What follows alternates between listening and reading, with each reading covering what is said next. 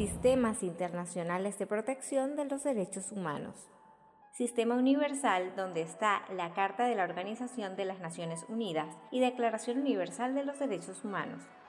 Asimismo, los mecanismos de protección tales como Consejo de Derechos Humanos, examen periódico universal, procedimientos especiales y uno comités de expertos en la materia.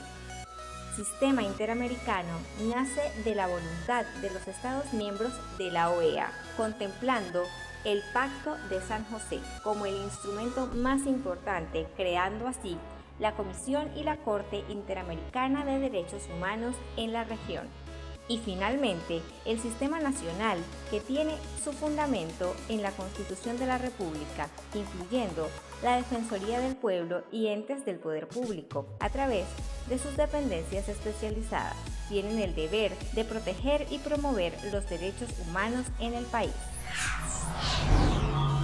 Tú también puedes ser un defensor. Documenta, denuncia y difunde. Funda redes haciendo tejido social fundaredes.org.